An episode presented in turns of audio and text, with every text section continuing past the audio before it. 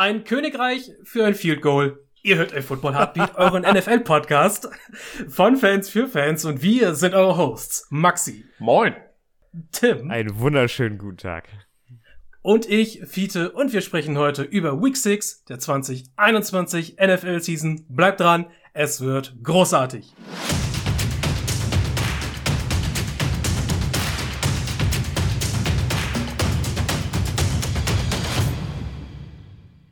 Das, was ich da und alle anderen draußen an den Empfangsgeräten miterleben durften beim Spiel zwischen den Packers und den Bengals, war ja wirklich ganz großes Football-Kino. Da hat man sich, ich habe mir noch nie so sehr gewünscht wie, jetzt trifft doch mal bitte. Aber es wäre auch, also ich habe schon, ich habe auf der Couch da noch gesagt, äh, wie lustig wäre das jetzt, wenn die, wenn die einfach wieder, also wenn er wieder verschießt, der Ball wieder rüber geht, das wieder verschossen wird und das geht, geht einfach in einem Unentschieden aus. Also ich habe mir noch nie so sehr nicht gewünscht, Mason Crosby zu sein. Ja. ja, wirklich unglaubliche Statistik, äh, statistischen Leckerbissen. Und der äh, arme Bär, der arme, oh, der arme von den Bengals. Der, der arme, ja, oh nein, dann freut er sich da, weil er diese ja. Fahne getroffen hat und hat das voll falsch gesehen. Oh nein. Und ja. alle schon am Jubeln oder Theo so. Nee, Theorie, der war ja gar nicht drin. The Theorie, der hat beim Buchmacher darauf gewettet, dass er die Fahne trifft. Dass er die Fahne trifft, ja. Deswegen, alle auch, mit, mit, mit, mit Holder und so, was mit Long Snapper und so, die haben alle drauf gewettet, hat er gesagt, ich mach das, Jungs. Warte, äh, Wette war, Wette war Overtime, ich treff die Flagge. Es war auf jeden Fall eine ganz harte Woche für viele Kicker. Also ich glaube, Woche 5 ist jetzt schon in den Geschichtsbüchern als die legendärste Woche, was misst Field Goals und Extra Points. Ja, hat angeht. nicht, hat nicht auch hier bei den Texans, da hat auch, auch hier, äh, wie heißt er? Ähm, Kahim Fairbain. Äh, der hat auch zwei extra Punkte ver versemmelt und sowas, ne? Ja, ja. Überall wurden extra Punkte versemmelt, aber damit unser Extrapunkt nicht versemmelt wird, da draußen, bevor wir hier loslegen mit dem Content, wenn euch das gefällt, was wir hier machen, ja, dann stellt euch sicher, dass der Abo-Follow-Mechanismus der Plattform eurer Wahl aktiviert ist. Schaut auf Twitter vorbei unter dem Twitter-Handle afa-podcast und natürlich dürft ihr uns auch gerne weiterempfehlen. Für jede Empfehlung sind wir äußerst dankbar und wow, hab ich diesen Call to Action gut verpackt. Äh, und wir sind ja heute so ein bisschen artificially on the clock, wollen wir mal sagen. Also wir haben uns ja selber so ein paar Ziele gesetzt und wollen mal ein bisschen zusehen, dass wir die auch erreichen. Daher striken wir jetzt mal unseren Main Content an und ich habe es zu euch beiden eben gesagt in der Vorbesprechung, den schwersten Stein, den räumen wir jetzt mal schon zu ganz, an, äh, ganz zu Anfang aus dem Weg, denn es hat ja eigentlich, es, das ist ja nicht mehr die sportliche Seite des Footballs leider, sondern die unschöne Seite äh, so im Gesamtsein der Menschheit leider. Wir müssen darüber sprechen, dass John Gruden als Head Coach der Raiders zurückgetreten ist. Denn ich wickel das hier einmal kurz auf, ähm, als während der Untersuchung zum äh, Fehlverhalten am Arbeitsplatz, eigentlich beim Washington Football Team. Das ist so geil, dass, du, dass, dass das passiert, weil ja. die an einem anderen Platz suchen, ey. Oh Mann, ja, ey, wie dumm. Oh. Da ist, da ist E-Mail-Verkehr zwischen äh, besagten John Gruden und Bruce Allen aufgetreten. Bruce Allen kennen wir ja noch als Funktionär äh, beim Washington Football Team, auch keine rühmliche Person. Aber naja, Bruce Allen äh, hat eine E-Mail bekommen von John Gruden 2011, in der John Gruden sich rassistisch geäußert hat über Demory Smith, den äh, NFL Player Association Executive Director. Er hat äh, weiterhin diskriminierende Äußerungen gegenüber Homosexuellen gemacht als er über Roger Goodell gesprochen hat und den Pick eines homosexuellen Spielers durch die Rams 2014. Äh, zudem kommen auch noch misogyne Aussagen über die zunehmende, zunehmende Präsenz von Frauen äh, in den Referee-Jobs und außerdem stellte er auch die Toleranz für protestierende Spieler während der National Anthem in Frage. Also da kam schon einiges auf ihn äh, niedergeprasselt. Und halt die logische Konsequenz war nun, dass er mit Mike Davis gesprochen hat und ihn äh, zumindest der Rücktritt gewährt wurde. Aber wie gesagt, wäre es nicht der Rücktritt gewesen, wäre es wahrscheinlich die Entlassung gewesen. Aber ich glaube, man hat hier zudem nur noch eine, eine logische Ansicht drüber. Ja, Vollidiot, fertig. Ja, es ist er hat, er, der hat ja einfach den Donald Trump gemacht. Und das sage ich jetzt nicht, um witzig zu sein. Also Nee. das, der hat einmal die Kelle rausgeholt und einmal alles bedient, was man bedienen kann. Ja. Ja. Ist einfach echt so. Also sorry, du, du bist. Also, also, das ist. Kann man einfach nicht entschuldigen. Jetzt kommen einige wieder mit, ja, äh, ist ja 2011 passiert. Nee. Nee, darum geht's einfach gar nicht. Mein Gott, auch 2011 waren wir in einer zivilisierten Gesellschaft und du machst so eine Scheiße einfach nicht. Fertig. Es gibt's nichts zu entschuldigen oder nichts. Wenigstens, hat er den Anstand, da nicht noch irgendeinen Scheiß zu machen und einfach zu, zurückzutreten, zu gehen. Wenigstens das. Das kann man wenigstens mal positiv halten. Aber äh, der Mann wird wahrscheinlich jetzt, der hat ja genug verdient, das jetzt heißt, er wird jetzt ruht er sich da auf seinen Millionen aus und wird wahrscheinlich nie wieder einen Job in der NFL oder ähnliches bekommen, weil dafür ist es dann doch schon eine zu große Masse an Fehlverhalten, die da auf einmal zutage gekommen sind. Besonders da es jetzt ja immer noch mehr wird. Es wird ja immer noch mehr. Jetzt kommen hier äh, Nacktbilder von äh, ähm, ehemaligen Cheerleadern des Washington Football Teams gesendet bekommen und so etwas. Und ach Gott, ja. Da, ich glaube, die Liste, das, ich glaube, das wird noch eine lange Liste werden, was da noch beim, was die da beim äh, Washington Football Team ausgraben und vielleicht rollen da auch noch mehr Köpfe. Mal gucken, was da so kommt. Ja, da hast du absolut recht, Tim. Ich könnte mir auch vorstellen, dass da noch einiges ausgegraben wird. Ähm, und ich muss ganz ehrlich sagen, diese Argumentationsstruktur, dass man jetzt sagt, ja, der wird wie die Sau durchs Dorf äh, getrieben. Ähm, ja, Entschuldigung, es steht aber Ja, gerade bei keinem aber anderen einfach. zur Debatte. Also es geht nur um ihn. Also Entschuldigung. Ähm, es, und, und man kann, wo willst du eine Grenze sonst ziehen? Und ich finde, die Grenze fängt, fängt äh, bei all den von Fiete vorhin aufgezählten Sachen, ähm, fängt die halt ganz klar vor jeder dieser Sachen an. Und, Ja, es, ähm, genau, es, es ja. ist ja, ist ja so, es reicht ja schon eine. Ja. Es reicht ja einfach schon eine und er überschreitet sie in, in jeglicher, jeglichen Bereich. Und Ja. äh, Mann, der, Und ich wollte gerade sagen, also ich, ich glaube, wir sind in, auf eine gewisse Art und Weise sicherlich unpolitisch hier in diesem Podcast, dafür dient er ja nicht, aber bei solchen Sachen äh, kann man nicht nur einfach Kopfschütteln wegsehen, da muss man mal ganz ehrlich sagen. Ähm, gut, dass es jetzt vorbei ist. Ähm, klar, schade für die, die Raiders, die irgendwie, also sportlich gesehen, irgendwie auf einem halbwegs aufsteigenden Ast waren, aber ähm, ganz ehrlich, das kann es nicht sein und das rechtfertigt gar nichts. Also 0%. ja, also, also da willst du als Team halt auch nicht hinterstehen. Nein. Und damit können wir das Thema, glaube ich, abhaken. Ja, ich war auch ein gutes Stück frustriert, äh, als ich mich dann heute Morgen mit dem Thema beschäftigt Ja. habe und das Skript fertiggestellt habe. Ähm, war wirklich ein bisschen niedergeschlagen über den ganzen Tag lang. Es ist auch so schade, weil ja gerade eigentlich mit Karl Nessep eine der, der positiven Stories Ja, Thema aus, aus dem Raiders-Team kommt, ja. Mhm. Äh, rausgekommen ist und jetzt passiert da sowas. Es ist wirklich doof, aber nun aus sportlicher Sicht, äh, interimsmäßig wird äh, Rich Besiccia so, so, so im äh, amerikanischen Italienisch, vielleicht habe ich es gerade total versaut, äh, der übernimmt erstmal die ähm, interimsmäßig das Head, den Headcoaching-Posten und der hat vorher unter Gruden den Assistant Head Coach gestellt und den Special Teams Coordinator. Wie gesagt, wir lassen das mal so stehen. Wir haben, glaube ich, nicht viel dazu zu, äh, hinzuzufügen. Außer, dass es halt wirklich unter aller Sau ist. Aber wechseln wir zu dem, was wir hier eigentlich lieber machen. Und das ist über diesen Sport reden. Über das, was auf dem Feld passiert. Äh, letzte Woche haben wir schon mal drüber gesprochen, als Linebacker, ehemaliger Cowboys-Linebacker, Jalen Smith entlassen wurde. Und wir haben ja schon gerätselt, wo könnte er landen? Bei euch beiden waren die Giants ganz oben. Ich habe die Packers kurz angesprochen und die Packers sind es auch geworden. Dort kommt äh, Jalen Smith für nicht so viel Geld nochmal äh, ein Jahr unter. Äh, noch mehr zu Jalen Smith hören wollt, dann hört doch einfach in die Folge letzte Woche nochmal rein. Da haben wir es ein bisschen aufgedröselt. Eine weiter, weiterhin wirklich tolle Story ist auch die Vertragsverlängerung für den äh, Jets Defensive End John Franklin Myers. Ja, er bekommt nochmal vier Jahre obendrauf. Der ist 55 Millionen wert und davon sind 30 Millionen garantiert. Und das ist wirklich schön, weil er ist wirklich ein richtig, richtig solider Defensive Lineman, der so ein bisschen unter Radar, unterm Radar fliegt, aber seinen Wert für die Jets Defensive Line trägt und schön, dass man sieht, dass auch er äh, was vom Kuchen abkriegt. Ganz wichtig für die Jets ähm, nach dem Ausfall von Carl Lawson sowieso, aber eigentlich ja als Opposite to Carl Lawson gedacht. Ähm, ich bin mal gespannt auf nächstes Jahr. Das wird nochmal richtig interessant als Zange. Hm, ich glaube, wenn die mal wirklich im Vollbesitz ihrer Kräfte sind, die Jets Defensive Line, man sieht's, äh, man sieht's, dass sie, dass sie richtig gut sein kann. Und das wird auch wohl Robert Sala wirklich freuen. Ja, Wenn das Aufbauprojekt. Jets. Ja, ist das Ich Aufbau. würde eher sagen, Entwicklungshilfeprogramm. Ja.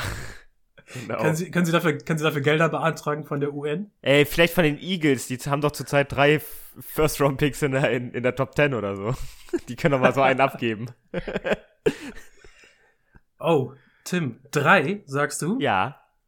Ja, denn drei finale Städte sind es jetzt bei dem Auswahlprozess. Oh, rund, um ein, rund um ein NFL-Spiel in Deutschland. In der finalen äh, Auslosung ist es ja nicht. Es findet ja eine Art äh, Auktionsverfahren statt. Ein Ja, die reden jetzt ja mit den Städten so ein bisschen, was sie so bieten können und sowas. Ne? Mhm. Ja, aber long story short, in der Verlosung, jetzt sage ich trotzdem nochmal Verlosung, sind Düsseldorf, Frankfurt und München. Ich wäre ja für Frankfurt. Ja, Aber ist auch schon zentral gesagt. gelegen, ne? Und das Ja. Stadion in Frankfurt ist okay. Und halt Frankfurt halt auch Football, Football ähm, versessen sehr in, in auch im deutschen Bereich, ne? Also Ja, Frankfurt Galaxy, gerade Ja. erst die äh, European League of Football gewonnen. genau, deswegen, also so als Hauptstandort für, für Football-Begeisterte würde ich das schon eher wählen als München.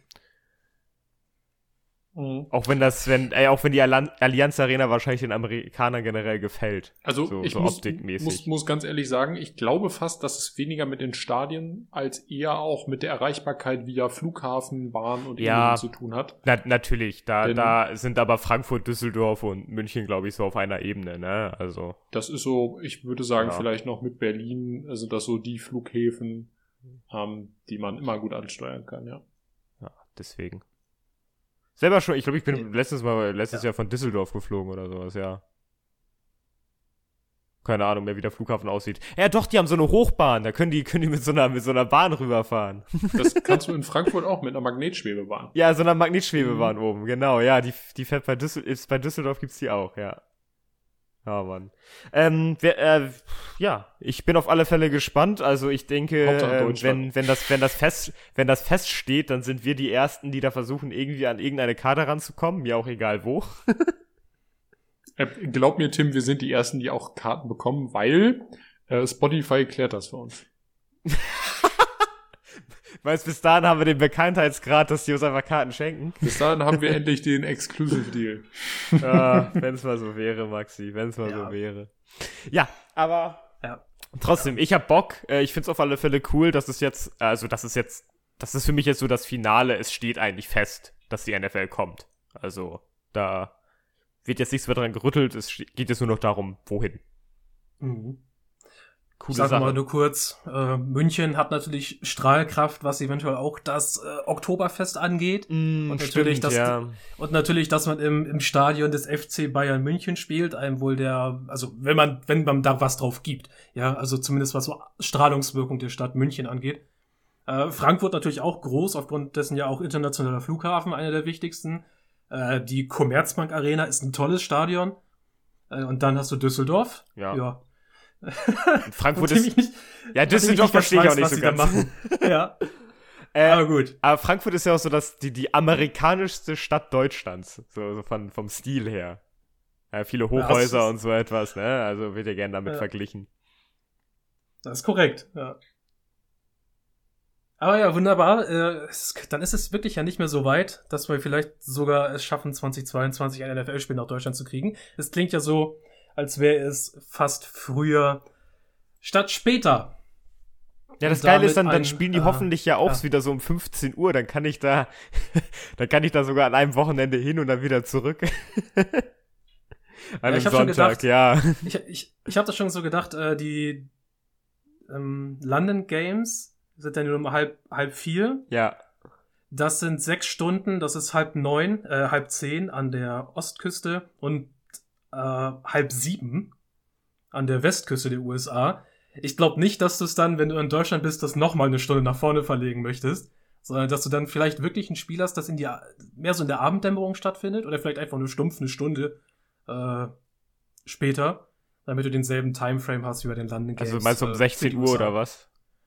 Äh, dann halb fünf. Ja, glaube ich, dann der Kickoff, glaube ich, halb fünf. Ja. In Deutschland. Ja, dann schafft man es noch zurück. Ja, das passt schon. Das passt schon.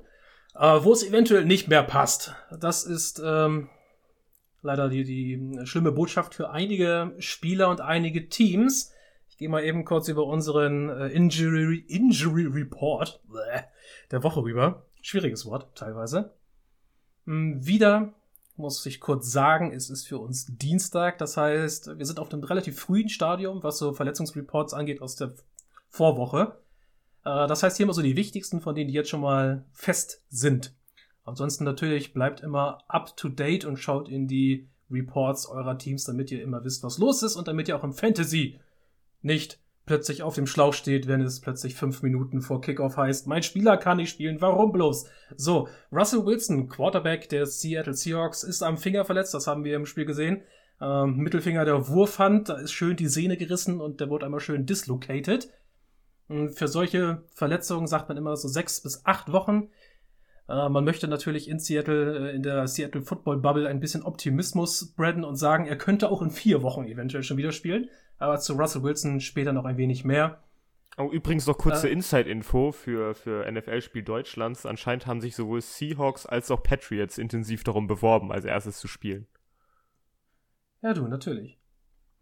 Äh, wir haben ihn ein bisschen gejinxt jetzt wohl, äh, letzte oder vorletzte Woche. Wir haben ja über Max Williams gesprochen, den Titan der Cardinals, der hat sich jetzt schlimm am Knie verletzt. Das ist ein Season-Ending-Injury, kommt leider nicht mehr wieder. Ebenfalls ein Tight End äh, auf der verletzten Liste ist jetzt schon wieder George Kittle von den 49ers, steht auf IR mit einer Wadenverletzung.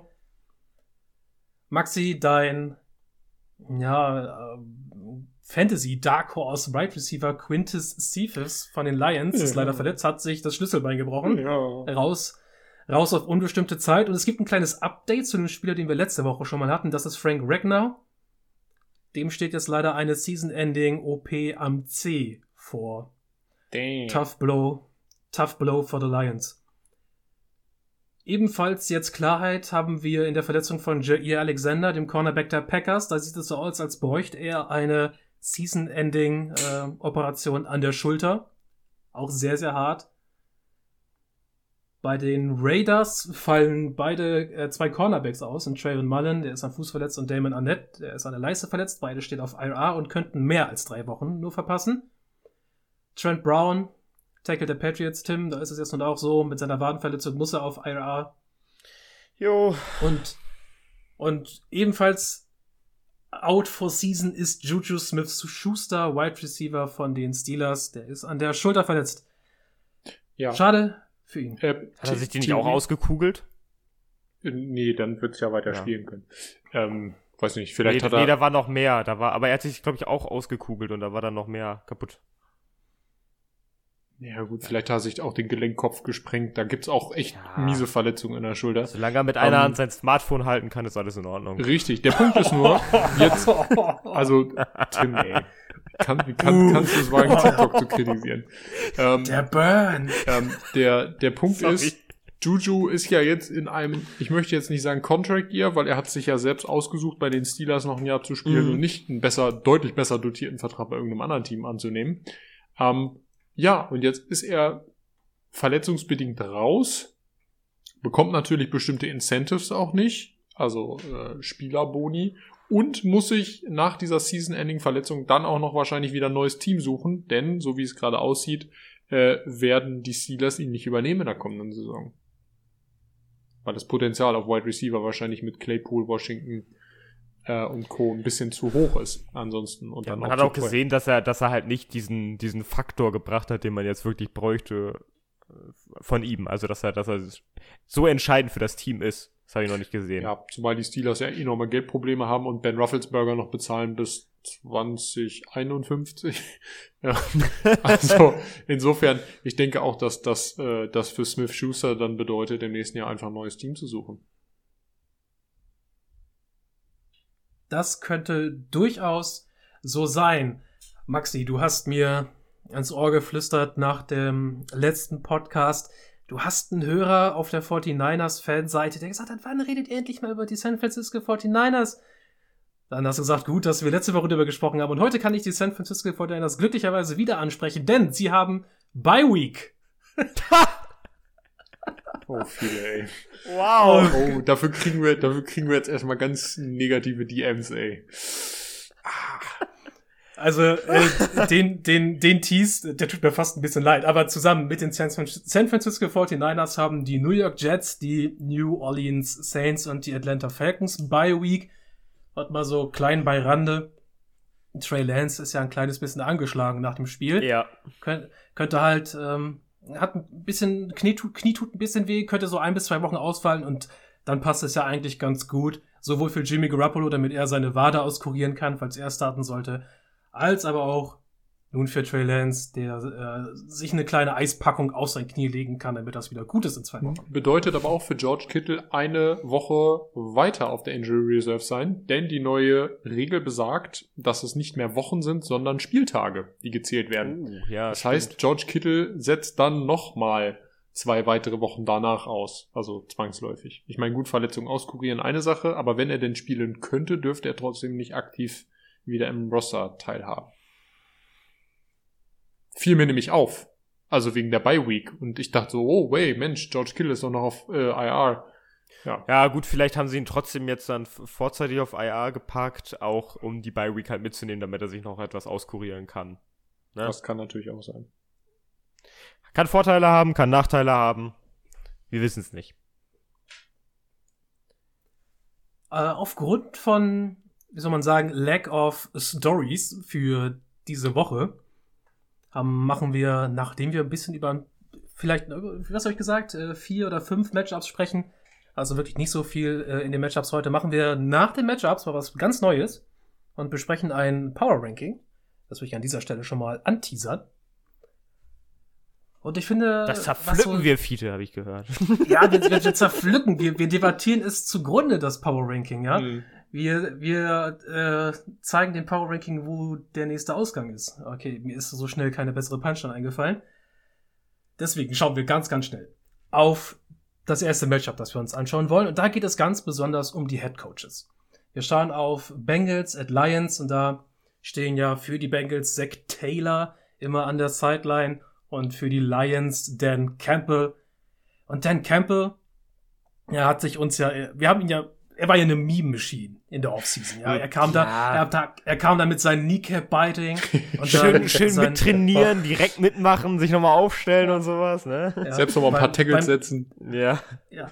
Ja, beim, beim Draft hieß es, ja, wir gehen voll in die Trenches, das ist das, wie wir Football spielen wollen. Aber dann nun, nach dem toughen Loss gegen die äh, Den, den, Vikings, den zweiten toughen Loss, ne? Wieder, wieder mit Field Goal, ja. ja, da war er in der Postgame-Pressekonferenz, er war wirklich zerrissen. Also er hat ja wirklich ein bisschen Trän die Tränen im Auge gehabt, er hat seine Emotionen frei rausgelassen und hat gesagt, Alter, er findet es so hart, für seine Spieler wieder so ein, so ein herzzerreißendes L einstecken zu müssen. Und dachte ich mir nun so, innerhalb der ersten fünf Spiele jetzt, Dan Campbell trifft einige sehr gute Ingame-Entscheidungen. Er ist gut darin, das Game zu managen. Sein Roster ist halt einfach nicht gut. Aber du siehst nun, dass hinter diesem Kneecap-Biting, hinter dieser harten Schale, von der wir alle gedacht haben, die Dan Campbell ist, da steckt ein Coach hinter, ein Mensch, der anscheinend richtig, richtig, hier, wer ist das? Mit Herzblut ist er dabei. Mit Ja, Herzblut. er- Der gibt alles für sein Team. Ja, he, he cares. Ja. Ja, er, er also sorgt seine, sich seine, richtig. Seine Spieler liegen aber am Herzen und ich finde das, ich finde das wirklich cool zu sehen. Jetzt mal so in der Öffentlichkeit. Es viele, viele andere Coaches, ja. Und Spieler werden auch eine ähnliche Verbindung zueinander haben. Aber es ist jetzt wirklich mal cool, dass du mal einen Head, Head Coach hast nach dem, nach dem Spiel, der wirklich seine Emotionen mal rauslässt und du wirklich feststellst, Alter, der, der ist halt nur, der ist eine Offseason und fünf Spieltage drin, ja, aber er ist wirklich Aber emotional connected. Er ist doch, er weiß ja auch selber, hey Mann, das Team, was ich hier habe, das hat einfach nicht die Qualität. Erstens, wir haben ein paar Verletzungen, zweitens Abgänge, drittens, wir sind die Lions. Ähm, so gemein es klingt, aber es ist ja einfach gerade so. Und dann, dann verlierst du jetzt zum zweiten Mal in den, in den letzten Sekunden des Spiels durch ein langes Field Goal da, das, das Spiel gegen Mannschaften, wo du eigentlich dachtest, ey Mann, die können wir gar nicht besiegen und wir waren kurz davor, das noch hinzubekommen und dann, dann haben wir, es ist ja auch dann ein bisschen Pech wieder dabei, ne? Also das gehört dann ja auch dazu, dass dann dieses, weiß ich nicht, man sieht, wie schwer diese 56 Yard Field Goals sind, die, die kann man mal versemmeln und dann kriegst du einen, weiß ich nicht, war das 67 von Tucker? Äh, 66 Yards. 66 Yards und einen 56 ja. Jahr rein. Oder was, 64? Ich weiß es schon nicht mehr. Ja, ist egal. Auf alle Fälle, du kriegst viel kurz rein, die auch gerne mal vorbeigehen und das, das tut auch einfach irgendwie dann irgendwie weh. Das ist einfach so. Mann. Das ist so. Da hast du recht. Bisschen, bisschen Herz für die Lions. Of the Lions. Ey, ich, ich finde, also ich, ich hate die Lions ja, weil sie in Detroit sind und ich Detroit einfach so, so grund, grund, grundsätzlich irgendwie so denke, the Motor City. Äh, damals ist genau deswegen sind die Lions von mir so aus, ähm, aus dem Auswahlprozess rausgeflogen. Aber ich finde, Dan Campbell macht sie sympathisch. Ja, das stimmt. Ja. Dan Campbell macht die Lions sympathisch. Und lass uns mal eben auf die andere Seite gucken. Ähm, nimm ein Headcoach, der zumindest auf, zumindest von mir, sehr viel Beef abkriegt, ist ja Zach Taylor. Ähm, ich bleib dabei, das Einzige, was dieses Team immer noch rettet, ist die sensationelle Performance von Joe Burrow mit, er hat ein paar kleine Aussätze, aber man will, man will sich dieses Team nicht oh, ohne Joe Burrow vorstellen. Die Connection mit Jama Chase, meine Fresse. Ja. Oh, oh, das ist ein Traum. Oh. Ja, aber während wir bei Dan Campbell sagen, er hat einige wirklich gute Ingame-Entscheidungen getroffen, wie zum Beispiel gegen die Vikings, zu sagen, wir spielen ja nicht auf Overtime, wir spielen die Two-Point-Conversion, wir gewinnen das Spiel oder verlieren es hier. Dann haben sie leider noch das Field Goal zugelassen. Ja. Ähm, halt sad. Und Zach Taylor, wir haben es vorhin angesprochen, was dieses Field Goal Madness anging, die wir hatten.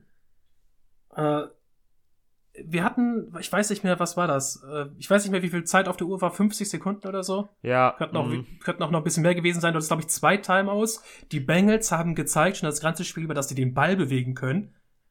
Und da denke ich mir, Nummer eins, jetzt ein Field Goal zu schießen, das ist, und dann noch den Ball zurückzugeben an Rogers. Ich glaube, dass du dann das Spiel gewinnst, ist unwahrscheinlicher, als jetzt für einen vierten zu gehen, noch ein bisschen Zeit von der Uhr zu nehmen und ein etwas kürzeres Field Goal zu schießen und das mit, Spiel einfach mit, gewinnen. Besonders mit deinem Rookie-Kicker, äh, ne? Muss man auch noch bedenken. Ja, und dann hat, ja, und dann, also, das war eine ganz schlimme Entscheidung von Zack Taylor, denke ich. Und das zieht sich so durch die. Ja, also ich muss ehrlich sagen, äh, sie hatten ja Glück, in die Overtime die gekommen zu sein. Das, da hatten sie ja Glück. Ja. Also weiterhin sehe ich es nicht bei Zack Taylor. Ich wünschte, er würde mal so ein Bewerbungsschreiben nach draußen schicken, aber jedes Mal, wenn er irgendwas tut oder sagt, dann klingt es ein bisschen irgendwie äh, nicht am Zahn der Zeit, was äh, NFL-Coaching angeht, während halt Dan Campbell so wirkt, als wäre er am Zahn der Zeit. Ja, das stimmt. Also zudem sieht, sieht die Offense immer noch so nach, nach, so einem Mix aus nichts aus und Joe Burrow muss sie irgendwie retten und nun Maxi, dich habe ich wieder da abgewürgt. Was ist dein Take? Äh, mein Take ist auf jeden Fall, ähm, lass doch dem armen Zack Taylor die Saison. Also klar, Kritik angebracht, gar keine Frage, will ich nicht widersprechen. Ähm, aber warten wir doch einfach ab, weil aktuell sieht's, also meiner Meinung nach hart danach aus, äh, als könnten die, äh, die Bengals in dieser, ich sag mal, etwas wackeligen AFC North auf jeden Fall ähm, um Playoff-Platz spielen. Und zwar ja, berechtigt. Ja, und, auf alle Fälle drinne. Und das sichert Zack Taylor dann weiterhin den, den Stuhl, obwohl ich wahrscheinlich am Ende der Saison immer noch sage, okay, ich habe drei Saisons Zack Taylor gesehen, es reicht mir, hol mir Brian Dable, hol mir Eric Bienemy, hol mir Joe Brady. Also, wäre ich da im Front Office, dann hätte ich Zack Taylor schon mal ein bisschen den Stuhl angezündet auf einer Seite und geguckt, was, was er nun daraus macht. Aber naja. So, aber kommen wir zu Stories wieder. Was, was, was gibt's denn für, für, für einen kommenden NFL, am kommenden NFL-Spieltag? Äh, ja, Stories. Ja, aber so ein bisschen was. ja gut, dann pass auf, dann nehmen wir dieses Spiel, bevor ich in einen etwas anderen Themenkomplex mit euch einsteige, wo es nun wirklich mal gezielt ums Spiel geht. Oder die zwei Spiele, wo es gezielt äh, um die Spiele geht. Das ist nämlich einmal die Chiefs beim Washington Football Team. Und wir haben es jetzt letztes Wochenende gesehen, als die Bills die Chiefs ganz schön vermöbelt haben. Und ich habe, glaube ich, im dritten Spieltag schon mal davon gesprochen, wie ich das so sehe. Äh, zwei Spiele finde ich komisch, drei Spiele, da fängt für mich ein Trend an. Ich habe eigentlich nicht erwartet, dass die Chiefs weiterhin so derart sloppy sind in der Offense, weil das halt einfach völlig unsinnig ist. Sloppy Aber- in der Offense, schlimm in der Defense. Hm. Ah, Aber, aber sie machen halt genau da weiter. Patrick Mahomes ist mental nicht ganz da. Er wirkt ein bisschen un, oder was heißt ein bisschen unruhig? Er wirkt häufig super unruhig, vermisst sehr viele Throws. Dann ist das gesamte Team einfach undiszipliniert. Die Offensive Line ist relativ durchwachsen. Und auf der Defense, ich, du sagst, die gesamte Defense spielt nicht gut.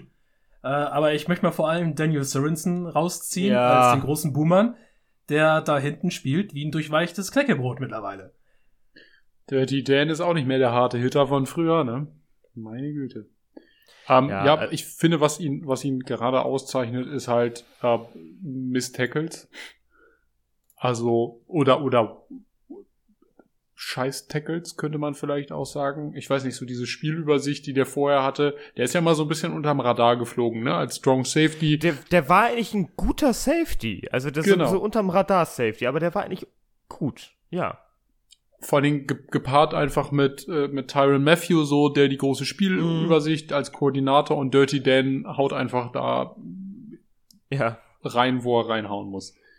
Und das, das ist irgendwie, da, hat, da hast du recht, viele, das ist irgendwie, ja, da leckt sein Talent so ein bisschen gerade. Vielleicht ist das auch einfach nicht seine Saison, das kann es natürlich auch sein. Ja, die ganze Chiefs Defense hat hier keine Saison. Äh, mal gucken, ob Steve Bag- Spagnuolo noch mal wieder so einen so einen riesen Turnover hinkriegt. Äh, riesen Turnover. Ich glaube, die, die Chiefs, die Chiefs sollten einfach grundsätzlich mal wieder versuchen, vom fancy Scheiß wegzukommen.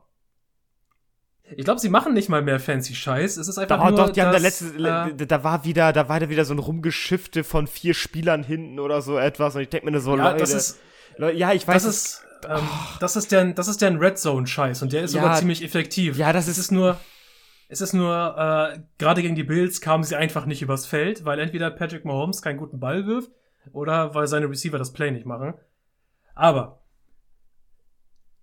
ich will die Chiefs noch nicht aufgeben. Dafür ist das Talent halt einfach immer noch zu groß. ich habe jetzt, ich halt einen- jetzt gerade das Gefühl, Äh. sorry, dass ich, dass ich dich unterbreche. Washington, also, also ich habe das Gefühl, Washington könnte die schlagen. Das, Oh, das, du riechst den, du ich- riechst den Upset. Ich riech den Upset, weil ich rieche einfach, dass dieses, dieses Backfield der Chiefs einfach ziemlich übel ist und ziemlich übel tief geschlagen werden kann. Und ich sitze ja noch immer im Zug und sage, Tyler Heinecke ist ziemlich gut darin, tief zu werfen. naja, äh, lass uns das Ey, mal und dann, so. dann Terry McLaurin. Also, also sorry, Mann, Alter, der, der, der reißt den den Arsch auf alleine. Ohne Probleme, weil ich weiß nicht, wer den decken soll. Ja, na, natürlich, aber lass uns das mal so Ja. aufdröseln. Ich glaube, dass die Chiefs, die haben jetzt nur gestruggelt gegen, äh, gegen ein großes Team in den Buffalo Bills, die gezeigt haben, ihr- ihre Pass-Defense ist legit. Das ist nicht nur Competition gewesen. Aber ich glaube, dass die Chiefs halt weiterhin schwache Teams dominieren werden. Offensiv. Aber gleichzeitig sagst du auch, und da gehe ich voll mit, dass zumindest die Washington Football Team Offense rund um Playmaker, Gibson, McLaurin und Tyler Heinecke zum Teil, äh, dass die dieser Chiefs Defense einiges ähm, einschenken will, einschenken kann. Und dass das vielleicht ein sehr spannender Shootout werden könnte zwischen diesen beiden Teams. Wo wir dann wieder am Ende sagen müssen, die Chiefs dürfen einfach den Ball nicht hergeben, Ja, was sie genau, die ganze Zeit genau, tun. diese, also wenn sie damit sie das Turnover Spiel machen, gewinnen können. die das, ne? Also wo wir vorher sagten, hey, wenn den Chiefs mal ein Turnover passiert, ist scheißegal, äh, das holen die eh wieder raus. Nee, mittlerweile nicht mehr. Auch weil sie zu viel werden, ne? Also ist ja nicht nur ein, ein Turnover, sondern zwei oder sogar drei. Hm. Und dann stehst du halt einfach jetzt 1-4 und bangst um die Playoffs. Mittlerweile schon. Aber es sind halt immer noch die Chiefs. Und Ja, ich ich glaube, hab das immer- entkräftet immer jedes Argument gegen die Chiefs. Ja, ich habe mir, ich habe mir mal, ich habe mir mal den Gameplan angeguckt. Da kommen noch ein paar knackige Gegner auf die zu. Den, den Schedule, ja. Ja, ja, den Schedule, ja. Das ist, das, das wird nicht einfach. Und das, also jetzt muss, besonders wenn du jetzt Playoffs machen willst, du stehst jetzt 1-4, du, du darfst jetzt ja nur gewinnen. Sorry. 13-4 muss, muss, muss drin sein. Oder sehe ich, seht ihr das anders? Per se nicht. Also wenn du dir jetzt den, noch, wenn du dir jetzt noch zwei, drei Niederlagen Ja. einholst, Ob sie den Turnaround wirklich noch schaffen für so einen Rekord, vielleicht mittlerweile fraglich, weil du halt siehst, dass sie gerade defensiv zu anfällig sind und dann vielleicht mal, wenn die Offense weiter ein bisschen sloppy ist, dass es dann mal nicht reicht. Weiß ich nicht, ob du dann diesen Rekord noch schaffst, aber wie du sagst, die, die Playoffs- Playoffs, sind in Gefahr. Das ist, das ist realistisch. Also sorry, das ist einfach du, so. ver äh, du verlierst wahrscheinlich die Division an die Du Chargers. verlierst die Division definitiv an die Chargers. Da, da, das, das glaube ich nicht. Chargers spielen großartig. Meine Fresse, du hast die, du hast die Browns weggeklatscht. In, in, in, der, in, der, in, der, in dem Spiel, was die Browns in ein, also das, äh, das, das war Fantasy Football. Das ist das, also für die Browns war das Fantasy Football. Du guckst wie Maxi dieses Wochenende. Du guckst frustrierend auf deine Punkte und denkst dir, was ist hier eigentlich passiert? Wie konnte ich das denn jetzt verlieren? Oh, mieser Hieb. Ja, Ähm, ich, ich, da fühl, ich fühl's ja auch so, Maxi. Ich Da, fühl's ja auch da gibt's so. eine, da gibt's eine Statistik zu, Tim. Ich habe die leider jetzt nicht vom, Ähm, vom ja, Kopf. ähm, äh, 1 zu 254 oder sowas. Also 254 Wins und ein Lose. und das sind die Browns Also- die- dieses Wochenende. Nee, es, erst ist es so, dass bei den Statistiken, die die Browns am Wochenende gegen die Chargers aufgelegt haben, alle Teams, halt mit, die eine solche Statistik gemacht haben, bisher, du sagtest gerade 200 irgendwas und null stehen. Ja, jetzt nicht mehr. Jetzt haben, jetzt haben die guten Browns mal wieder gezeigt, dass sie noch die Browns sind und durch dieses Spiel ist diese Statistik jetzt äh, 200 irgendwas und die Browns. ja, genau. ja, schon herzlichen Glückwunsch, das war echt Und Frage geht raus. Wie sehr ärgert sich Miami, Tua Tagovailoa, Tagovailoa gedraftet zu haben? Die, ich glaube, das hatten wir schon mal. Und dann haben wir gesagt, man hätte es ja, also was heißt, man hätte es nicht voraussehen können, aber sowas. Nee. Oh, und Fiete, Fiete, du, du, eigentlich darfst du die alten Podcast-Folgen nicht hören. Die drehen dir den Hals um, wenn du über Justin Herbert redest. Ey, ich, ich, bin, ich bin mittlerweile ziemlich cool mit Herbert. Also Ja, ich kein, weiß. kein Ding. Hat er, Ich hab- hat er, ich hab ne- hat er bei dir angerufen gesagt, alles vieles andere- okay? Er, hat- er hat dir alles, also Justin, ich glaube, Justin Herbert hat unseren Podcast gehört, der spricht nämlich auch fließend Deutsch bestimmt. Und Also ich hab- ich hab, viele ähm, Fedderke. der, der hat gesagt, ich bin scheiße und ich sollte nicht in der ersten Runde gedraftet werden. Das beweise ich dem jetzt. Pass auf, dass das folg- nicht stimmt. Folgende These. Folgende kurze These. Justin Herbert hat mit den Miami Dolphins telefoniert, nachdem er den Podcast gehört hat und hat gesagt, Leute, nehmt mich nicht, bin scheiße. ja, genau. Und, und hatte ein, ein, ein sehr kleines Selbstbewusstsein, nachdem Fide ihm den Einlauf, äh, den, den Pre-Draft-Einlauf verpasst hat. Und dann haben die Chargers aber gesagt, ey, komm Justin, ey, ist Erhol okay, dich, erhol dich. ist okay, aber, aber, aber Platz 6 ist auch nicht Platz 5 im Draft, ist okay. So, und dann hat er gesagt, na gut, dann gehe ich halt zurück äh, nach Los Angeles. ähm, ich glaube, so war das. Ja. Also ich bin mir, bin mir ziemlich sicher, dass Fiete dann massiven Einfluss drauf gehabt hat. Oder, oder These, die Miami Dolphins haben das gehört und haben gesagt, ah, Herbert nehmen wir doch nicht. Aber ist das beste Beispiel dafür, wie falsch man manchmal mit Einschätzungen liegen kann. Ach, natürlich, da werden Das wir auch noch ja in Jahren so. einfach drauf rumreiten, so wie Dalton Schulz ewig Welthalt erblaut. Das sind, das sind einfach so Sachen, die Das wird wirklich eine Top-Saison. Das Ja, das, ey, das, du, aber es hätte auch anders sein können. Da hätte ich jetzt echt Ja, die Arschkarte. Ey, aber, aber weißt du, was es ist? Maxi, wir hatten recht. Äh, ja, zweimal. Genau. Und, ich, und ich bin Justin Herbert-Fan von der ersten Stunde, das kann ich auch noch dazu sagen. Ja, ey, weil, weil bei dir Quarterback-Moral ist so ungefähr wie bei Linebacker. Linebacker müssen tackeln können und Quarterbacks müssen tief schmeißen können. Das ist, finde ich, die einzigen Gesichtspunkte, die alles sagen. Ich bin noch oldschool. 70er Jahre genau. Football. Maxi, Ah, machst, du diesen, machst du diesen Podcast gerade in deinem Brad Favre-Trikot? äh, genau. oh, das, das, ist, das ist ja sowas von unfair. Das, du beziehst dich jetzt hoffentlich nicht auf meine über 300 Interceptions. Ähm, nee, das ist, äh, ist äh, das Brett, Brett Favre-Trikot habe ich nicht mehr. Ah, du bist, nein, du bist aber, aber- auch niemals auf den Jemice Ja. Winston Hype Train aufgestiegen, so wie Fito und ich. Das war erstaunlich. Äh, nee, aber das lag auch einfach daran, dass er schlichtweg scheiße ist. Also das Brad Favre ist ja eine Legende. Der ist Ey, ja J- J- Winston hatte dieses Wochenende ein Play, wo er erst eine Interception geworfen hat, dann den Ball zurückbekommen hat und dann 72 Jahre Touchdown geworfen hat. Das sagt alles über diesen Spieler aus. ja, aber Das ist, Brett das, das ist James Winston. Fame. Äh, James Winston in a nutshell. Und wir sind ein bisschen abge, äh, abgekommen, Ja, glaube ich, ist vom, doch vom schön, Thema. ist doch schön. Aber es war witzig. Und, und ich sag so, ich habe Justin auf der Kurzwahl. Ähm, und, Ruf ihn mal an. Auf der Eins oder was? und, und wir sind, wir sind cool. Wir sind cool. Nee, auf, auf der 6, Tim. Nicht auf der 5, auf, Auf der der 6. Sechs, also. Oh Mann, gu- äh, nächstes, nächstes Spiel, nächste, Qu- nächst, nächste Quarterback-Frage. Ich pack's nicht. Okay, ich beruhige mich. Die, die Seattle, Seattle, Titel. Seattle ist ziemlich nah an 6. meine, meine Damen und Herren, wir machen eine, wir machen eine kurze Pause, weil äh, Mental Breakdown gerade äh, live. Tim kann okay. vielleicht die nächsten Minuten nicht weitermachen. Hau raus, ich bin ready. Okay, also. Wir haben das Spiel zwischen den Seattle Seahawks bei den ähm, Pittsburgh Steelers und eingangs bei den Injuries habe ich es angesprochen. Nach über 160 Starts kann Russell Wilson in der Russell Wilson Ära mal nicht als Starter aufs Feld kommen. Für ihn übernimmt Geno Smith. Und was macht das nun in dieser äh, NFC West? Wir, wir klammern jetzt mal ein bisschen die 49ers aus, aber was macht das mit dir als Seattle Seahawks, wenn du siehst, wie die Rams und die Cardinals äh, die Führung übernehmen und du dann nun auf deinem Backup-Quarterback rumlungerst und das wahrscheinlich für plus äh, für vier Wochen oder mehr. Du bist raus. Also, äh, Props an Geno Smith. Ähm, mein, mein Hund hieß auch Gino. Das ist cool. Äh, ansonsten habe ich nicht mehr zu Geno Smith zu sagen. Der war schon immer ein scheußlicher Backup und wird es auch immer bleiben. Ja, also, Mann, du hast es jetzt, also das ist das Verletzungspech. Wenn Starting Quarterbacks ausfallen, dann ist die Saison in der Regel meistens gelaufen. Äh, ganz seltene Fälle, wo es, wo es nicht äh, so ist.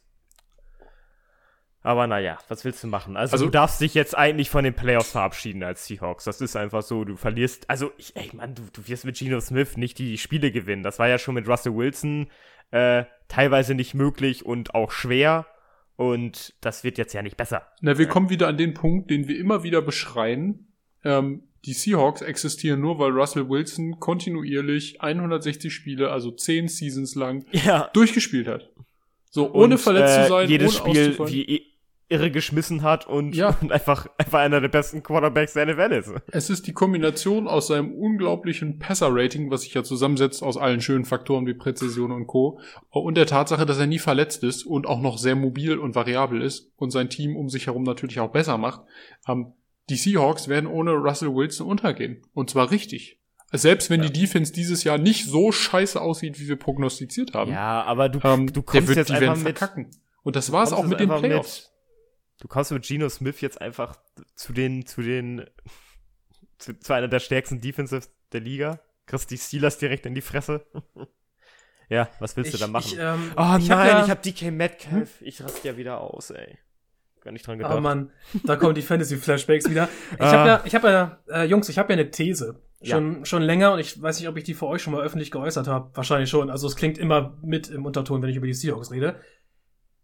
Das Einzige, was die Seahawks in den letzten Jahren davon abgehalten hat, in die Dysfunktion zu rutschen, Russell Wilson. war, war Russell Wilson. Und wir hätten, wir haben jetzt mal die Möglichkeit, in ein paar Wochen ohne ihn zu sehen, äh, ob dieses Franchise ohne ihn überhaupt Bestand haben kann. Ja. Da bin ich sehr gespannt darauf, das zu sehen, wie das so aussieht, ob es vielleicht ein bisschen brodelt oder ob es vielleicht sogar der, ähm, der treibende Faktor ist, um vielleicht einfach mal ein paar Änderungen zu machen. Äh, Im Front Office, vielleicht im Coaching-Staff, um Ja. aus den letzten Jahren Russell Wilson vielleicht noch mal ein bisschen was rauszuholen. Also die Saison ist jetzt auf alle Fälle vorbei. Die ist gegessen. Du hast ja schon, ich weiß nicht, wie stehen sie gerade? Äh, zwei und drei, glaube ich, ne? Ja, zwei Ja. und drei. Mein Gott, du hast ja jetzt schon drei, drei Niederlagen vor, die, äh, hinter, ach, hinter dich gebracht.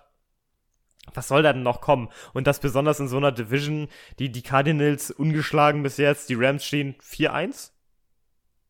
Äh, vier, nee, 5-0. Äh, ja. 5-0. Nee, die, nee, die, die, Cardinals, Rams, die, Cardinals Rams stehen 5-0. 4-1. Die Rams stehen Ja, 4-1. Entschuldige, die haben die ja Rams gegen die 4-1. Cardinals. Die haben gegen die 5-0. Cardinals verloren. Das heißt, du hast ein 5-0 und 4-1-Team gegen dich. Mann, das ist gegessen. Das machen die jetzt unter sich aus. Wer da, wer da äh, die Führung übernimmt und der andere bekommt den zweiten Spot und durch ist der Kram. Dafür, ey, dafür müssen wir sagen, Steelers letzte Woche nicht schlecht gespielt. Also irgendwie können sie es doch noch ein bisschen. Äh, das heißt, sie haben jetzt nochmal so ein, so ein Warmmach-Spiel ähm, gegen die Seahawks, was sie eigentlich gewinnen müssten. Das ist jetzt Pflichtaufgabe. Ja, die, die Steelers Offense ist äh, sowas, ähm, wie soll bisschen man sagen, angekommen. Ähm, st stabile Metriken angeht, halt immer noch Gülle. Äh, sie wird besser, desto besser Najee Harris in einem Spiel den Ball laufen kann.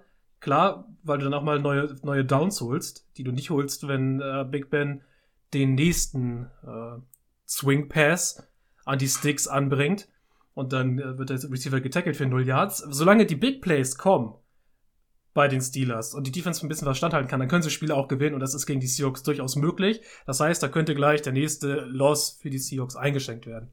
Jo. Gut, Boys. Ähm, ich will das Matchup zwischen den Rams bei den Giants mal kurz für etwas missbrauchen, was auch ein etwas umfassenderes Thema ist, äh, das mir eigentlich schon länger am Herzen liegt, äh, weil ich bin als Panthers-Fan direkt betroffen, was Sam Donald angeht und die Rams sind betroffen, was Matthew Stafford angeht. Und ich will mal eben ganz kurz über, darüber reden, wie Quarterbacks wie Sam Donald oder Matthew Stafford wahrgenommen werden. Ganz kurz, Matthew Stafford, der ja lange bei den Lions gespielt hat, die Lions waren um ihn herum meistens weniger gut, Matthew Stafford hat ein gewisses Level gespielt und insgesamt hat es meistens nicht gereicht. Das waren ein paar Playoff-Teilnahmen dabei, aber er war immer besser, also Stafford war immer besser als das Team um ihn herum. Man hatte das Gefühl, das Team hat ihn ein bisschen runtergezogen.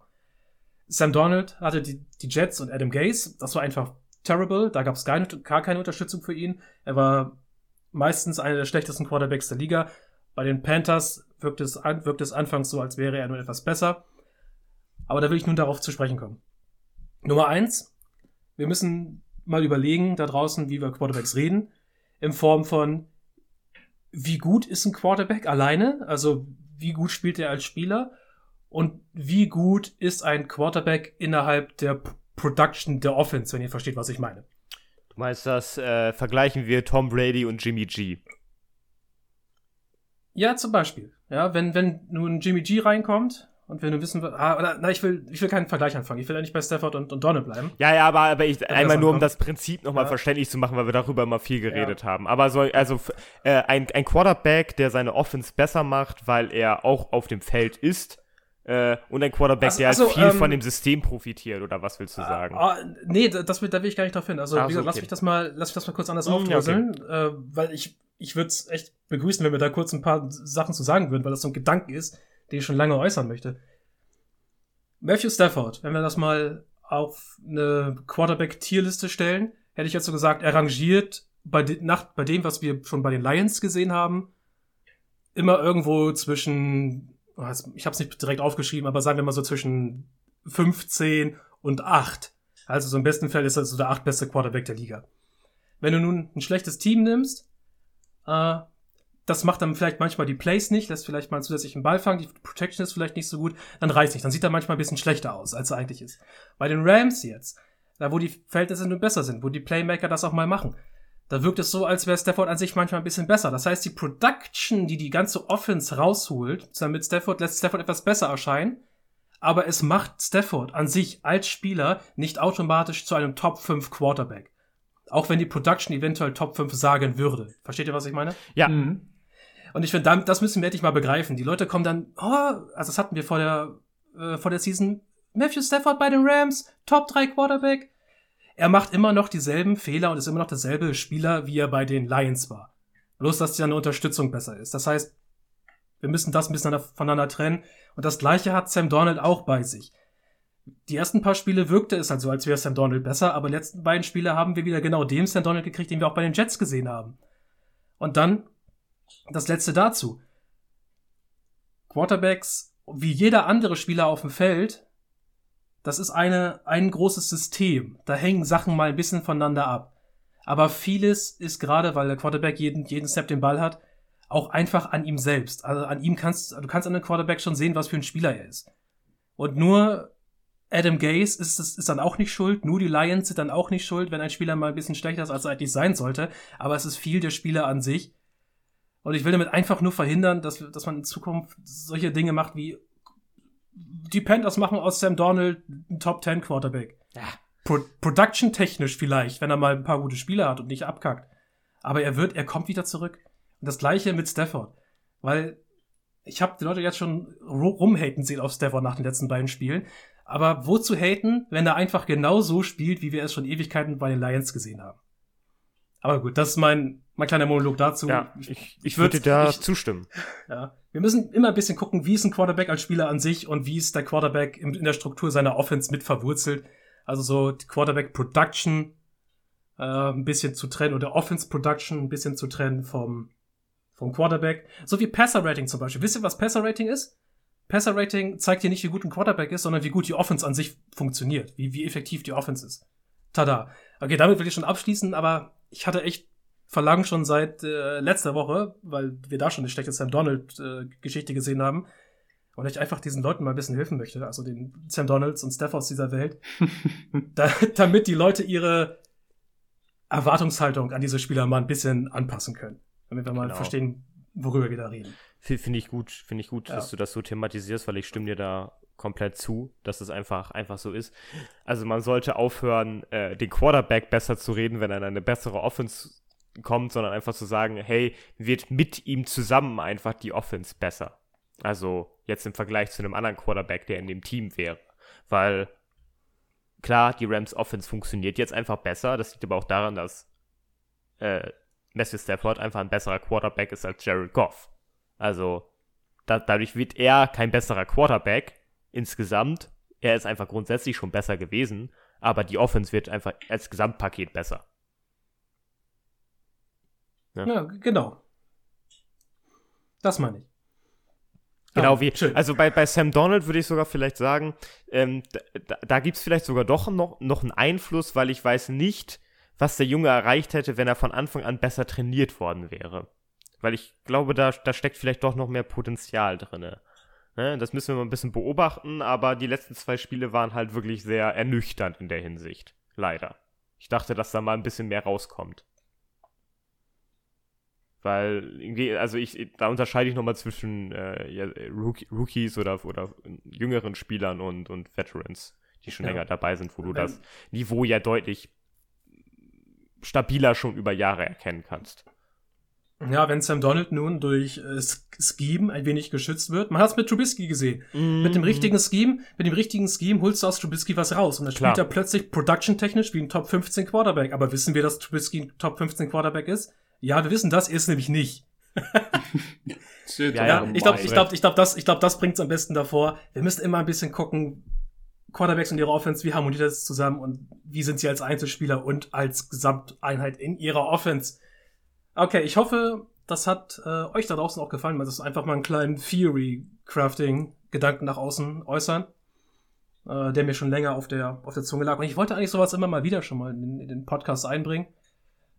Ah, das heißt, wenn ich irgendwann noch mal einen äh, absurden Gedanken habe, wie zum Beispiel äh, dieser Pest, nee, was habe ich gesagt? G Gehalt zu Production äh, den ich vor ein paar Wochen schon mal hatte. Dann lasst uns das doch wissen. Was haltet ihr davon? Ein klein wenig Rückmeldung ist immer schön. Und Maxi, du bekommst von uns jetzt Rückmeldung. Aber massiv, glaube ich. Wenn wir jetzt noch uns noch mal Zeit nehmen, um dein Power Ranking nach fünf Wochen schön durchzunudeln, von oben bis unten. Ja, bitte nudelt mein Power Ranking richtig durch. ähm, das ist. Okay, ich nur noch, nur zur, zur, zur Ergänzung. Es handelt sich hier nur um äh, Platz eins bis zehn. Muss eigentlich reichen. Es geht ja nur um, um, den, um die großen wichtigen. Richtig, ich denke auch. Aber aber ich hab's ja schon mal gesehen, dein, dein Power Ranking. Ihr habt das beide vorher gesehen, das sollten wir dazu sagen, genau. Ähm, mhm. Ich möcht, möchte hier nochmal betonen an der Stelle, es ist, ist mein privates Power Ranking. Ich habe mich äh, wenig an, an, an dem orientiert, was, was die Expertise der letzten Woche ausgeben hat, sondern das ist das meine persönliche Wahrnehmung. Äh, und äh, ich kann schon mal vorab sagen, Fiete und Tim sind nicht besonders angetan davon. Das ist, glaube ich, aber auch in Ordnung. Ähm, ja, fangen wir doch mit Platz eins an. Ähm, in oh, meinem, warte, ähm, ja. warte mal kurz. Ja. Wollen wir mit Platz 10 oder mit Platz 1 anfangen? Das ist eine Platz gute 10. Frage. Mit Platz 10 anfangen. Lass uns mit Platz 10 okay. anfangen. Okay, okay, okay, gut. Ähm, auf Platz 10 die Las Vegas Raiders. Die Las Vegas Raiders sind bei mir auf der 10 gelandet, weil sie, glaube ich, in den letzten Wochen ähm, so ein bisschen Auf- und Ab-Team waren. Also gerade jetzt im letzten Spiel gegen die Bears also zu meiner persönlichen Freude, weil Bears-Fan, ähm, haben sie da ziemlich geloost. und haben auch, auch wenig Land gesehen, gerade weil, weil das, das äh, Running Game ganz schön Zeit gebraucht hatte, bis Josh Jacobs da irgendwie Land gesehen hat. Und eigentlich haben auch nur so diese Short Passes geklappt. Ähm, und so Deep Threat mäßig, äh, uh, ja, man nimmt Darren Waller aus dem Spiel und man sieht zu, dass Henry Rux in den meisten Situationen gedeckt ist und zack, Derek Carr hat ein Problem. Und das in Kombination hat nochmal auf jeden Fall die Schwächen aufgezeigt, aber was glaube ich nochmal ganz essentiell ist, die Raiders haben gegen andere Teams auch schon gezeigt, es geht auch anders. Und ich glaube eben, aufgrund der Tatsache, dass sie eben immer auf und ab sind, also zumindest in dieser Saison, aber wir haben es auch in der letzten Saison gesehen, können sie nicht höher als 10 stehen. Aber ich finde sie eigentlich gerade relativ solide, gerade in der Defense. Sie lassen nicht so viele Punkte zu.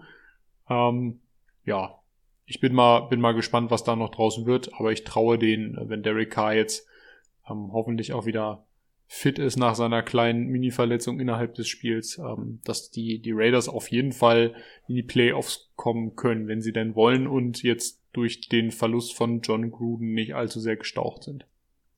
Ich habe zum Raiders auf 10 eine kurze Gegenfrage, weil ich habe mein eigenes Power Ranking mal daneben geschrieben und würde nun gerne wissen, warum die Raiders über den Ravens? Die Raiders über den Ravens.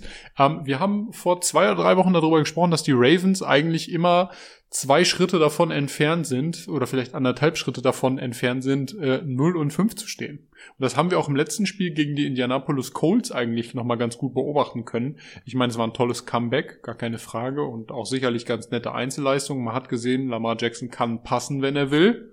Wirklich. Also, Hut ab. Aber die Ravens sind personell irgendwas, also entweder läuft es schematisch überhaupt nicht, weil Lamar Jackson nicht beschützt wird wie eben ein Top-Quarterback.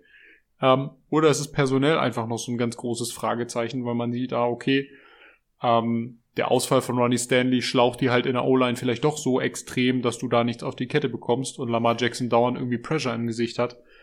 Die Ravens. Ja, aber lass mich, ja. lass mich da doch einfach mal ja, fragen, bitte. findest du nicht, findest du nicht, dass die Ravens trotzdem besser sind, als es der Rekord, also auch wie wir gesagt haben, du bist davon entfernt, aber glaubst du nicht, dass die Ravens nicht trotzdem äh, besser sind als die Raiders insgesamt? Nein, ich glaube, Und die ich meine, Raiders. Gerade Lamar Jackson spielt auf einer riesen, in einer Riesenform. Die, die Raiders sind genau das, was ihr Rekord gerade anzeigt.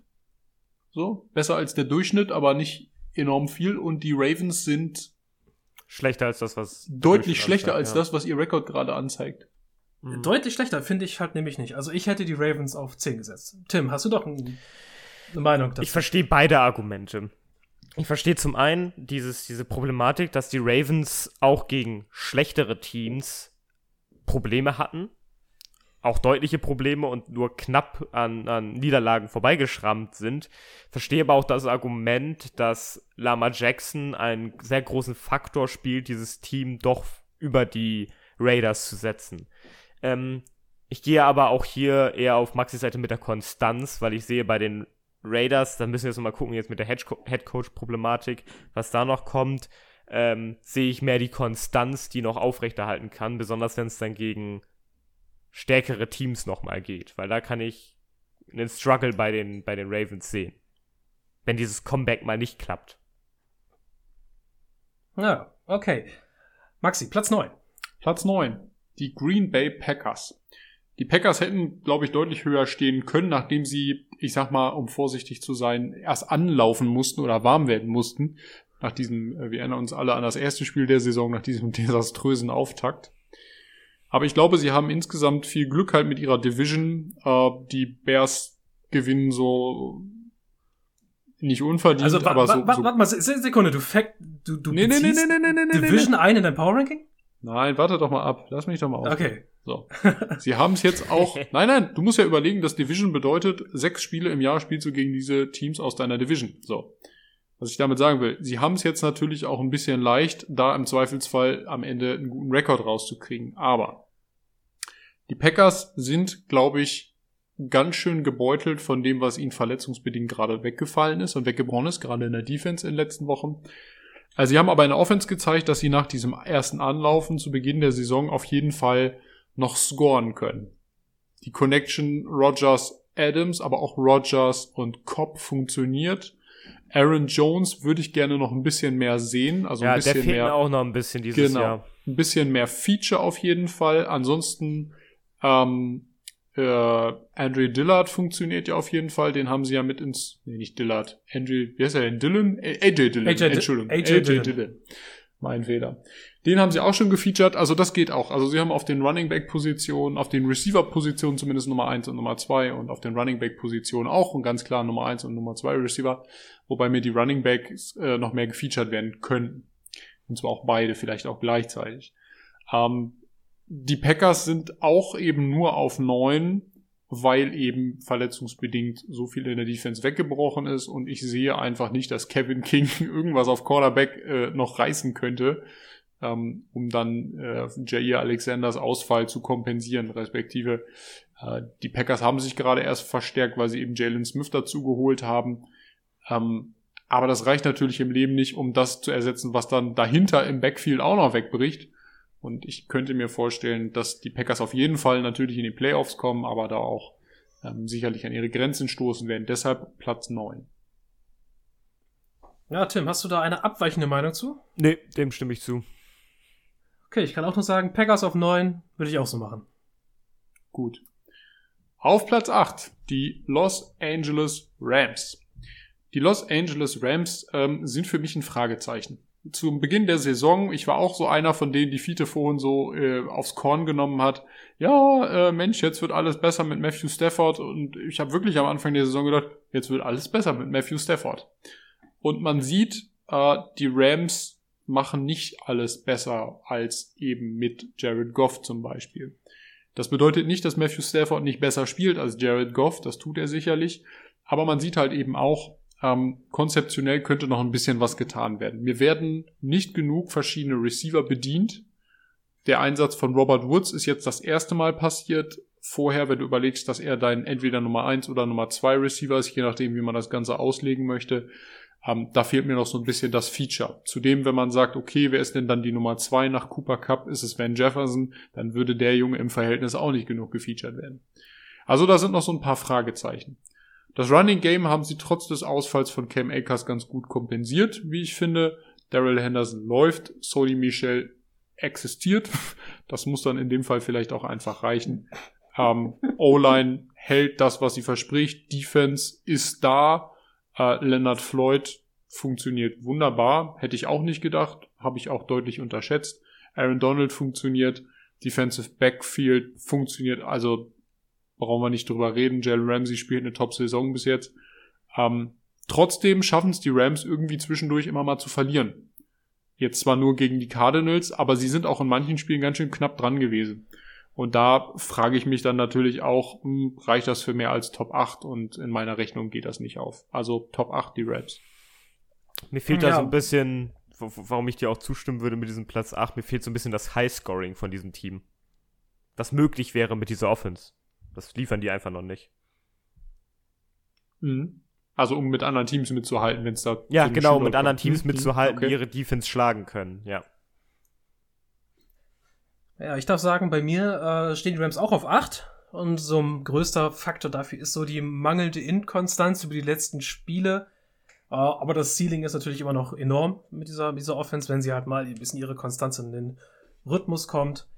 Und auch die Defense ist immer noch überdurchschnittlich gut, wenn auch nicht super top. Mhm. Maxi, Nummer 7. Nummer 7, die Cleveland Browns. Die Cleveland Browns haben äh, nominell vor der Saison von uns, glaube ich, so eins der besten äh, Personal Ratings bekommen überhaupt. Äh, unsagbar komplettes Team, eigentlich überall gut aufgestellt, selbst in der Rotation. Abgesehen, sage ich jetzt mal, von der Linebacker-Position, die aber in der Konstellation des Teams so ein bisschen zu vernachlässigen ist. Ähm, und wir haben, glaube ich, in der letzten Folge schon drüber gesprochen. Äh, es gibt ein, zwei Gaps. Zum Beispiel funktioniert das Defensive Backfield nicht ganz so gut wie eingeschätzt. Also Denzel Ward funktioniert, der Rest funktioniert so mittelmäßig.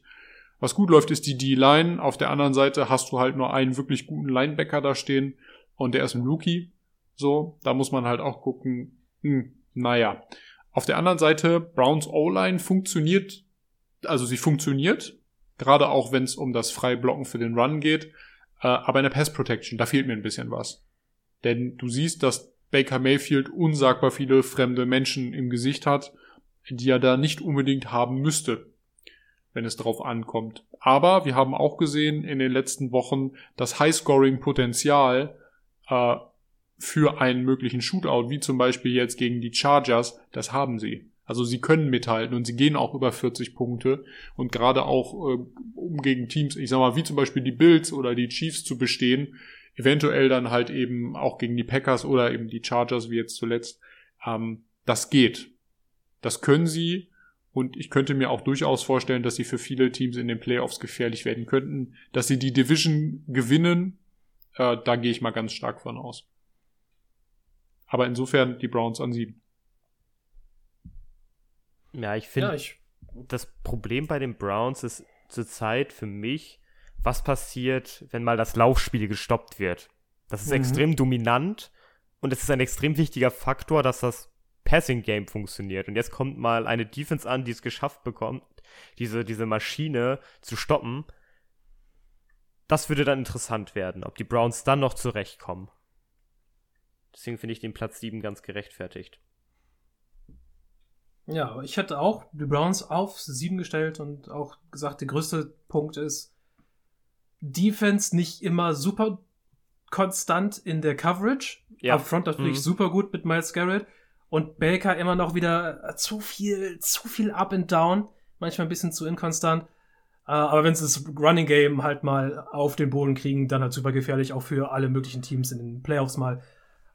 Also ein Upset-Win für die Browns eigentlich an jeder Zeit auch mal möglich. Platz 6. Platz 6, die Tampa Bay Buccaneers. Tampa Bay Buccaneers sind für mich diese Saison das Team to beat, liegt aber hauptsächlich auch daran, dass sie eben äh, der aktuelle Champion sind äh, vom letzten Super Bowl und du gegen motherfucking Tom Brady spielen musst, wenn du gegen die Bucks spielst. Und das ist schwierig. Problem bei den Buccaneers ist, glaube ich, aktuell auch ein bisschen der verletzungsbedingte Ausfall, gerade im Backfield. Ansonsten funktioniert die Bucks-Maschinerie eigentlich ganz gut. Ja. Ähm, meinst du in der, in der Secondary? Äh, ja, Defensive Backfield, Entschuldigung, ja. ja. Das hätte ich dazu sagen sollen. Ähm, das ist tatsächlich so ein bisschen, bisschen das Fragezeichen, wobei Jamal Dean hat ja jetzt im letzten Spiel auch wieder gespielt, also es scheint ja wieder zumindest so ein, zumindest in Teilen aufwärts zu gehen. Ähm, ja, ansonsten, wie gesagt, ich glaube, Platz 6 innerhalb der Liga zu sein, ist gar nicht schlecht. Das, wie gesagt, ich möchte die Bugs auch nicht schlechter machen, als sie sind. Sie sind ein gutes Team, sind gut aufgestellt. Personell bin mal gespannt, wie das zum Ende der Saison ausgeht. Ähm, und jetzt auch zum Beispiel diese, diese, dieser, dieser knappe Sieg gegen ähm, die Patriots war halt eben eher ein Indikator, glaube ich, zu, ähm, aus, aus dieser Brady und, und Belichick ähm, Vergangenheit und weniger aufgrund der, der mangelnden Fähigkeiten der Buccaneers. Also ich glaube immer noch, dass die Buccaneers äh, äh, das Team, wenn nicht dann halt eben eins der Teams sind, die du, die du schlagen musst in dieser Saison, um eben weit zu kommen oder den Super Bowl zu gewinnen. Ja. Ich finde Platz 6 zu wenig. Ich Wo hättest du sie denn platziert, Tim? Ähm, ich platziere sie auf 3. Okay, aus dem Grund, aus dem Grund, dass die Bugs für mich ein Team sind, was in der Offense unglaublich schwer zu spielen ist für fast alle NFL-Teams. Du hast es jetzt gegen Miami gesehen, wie unglaublich effektiv alle Waffen der Offense sind. Alle.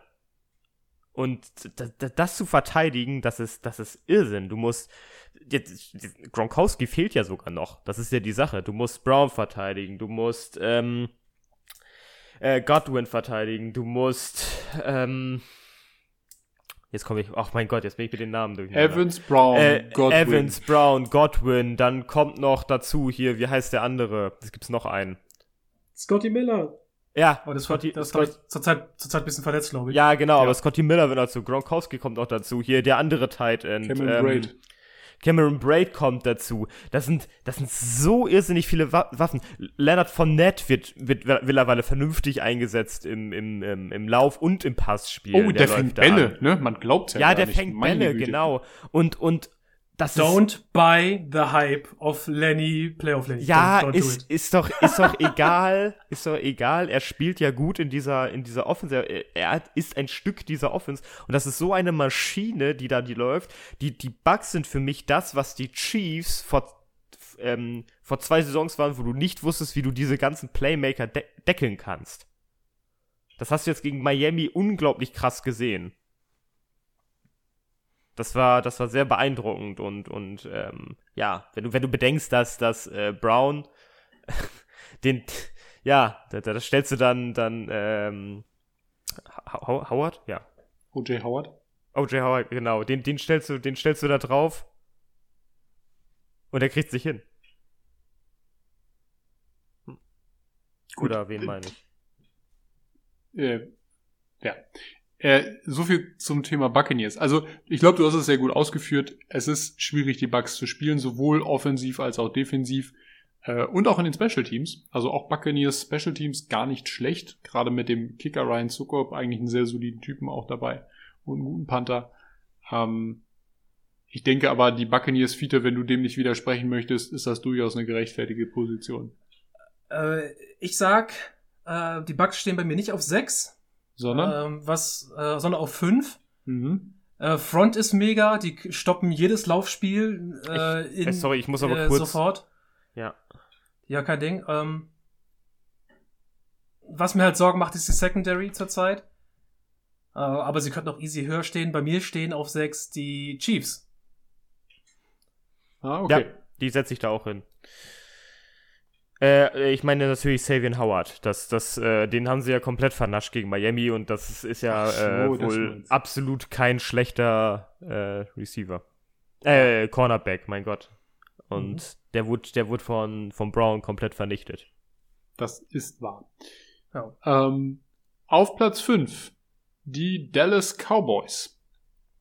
Äh, nachdem ihr mich äh, Morris gelehrt habt äh, via Internet, ähm, habe ich die Cowboys nochmal ganz, ganz schnell in dieses Ranking mit eingeschleust und weiter nach oben platziert als gewollt. Ähm, muss ich natürlich dann auch einsehen. Ich bin ja auch nicht äh, frei von, von Beeinflussung eurerseits. Ähm, die Cowboys aktuell gerade Highscoring-Potenzial over 9000 und ich glaube, dass diese Offensive die und die O-Line läuft ja wieder. Meine Güte, wer hätte das gedacht? Äh, nominell, wir hatten ja schon ein bisschen Schiss, aber es läuft ja wieder. Alle Waffen funktionieren eigentlich, soweit es geht. Elliot ein bisschen angeschlagen, aber auch der knüpft wieder an erfolgreiche Jahre zuvor an. Ähm, abgesehen natürlich von seinem Backup Tony Pollard, äh, braucht man da gar nicht großartig drüber reden. Das ist, ist einfach wunderbar gut aufgestellt. Michael Gallups Verlust tatsächlich ist gar kein großes Problem. Zumindest scheint es aktuell so bei den Cowboys zu sein. Dak Prescott ist wieder in der alten Form wie vor der Verletzung, also auch dahingehend ähm, top, kann man nicht sagen. Defense-technisch, naja, The Marcus äh, Lawrence ist ja schon bemerkbar, also es ist bemerkbar, dass er fehlt. Ähm, ich bin gespannt, wenn die Umstellung halt eben kommt, äh, also Micah Parsons wieder richtig Linebacker spielt. Das hatten wir aber letzte Woche schon das Thema Linebacker-Core bei den Cowboys ähm, wie das Ganze dann umgestellt wird. Äh, zumal Cornerback läuft auch, ist auch. Von Dix spielt seine, seine die Saison seines Lebens. Stopp, spielt Pro Bowl Niveau auf jeden Fall, vielleicht sogar All Pro.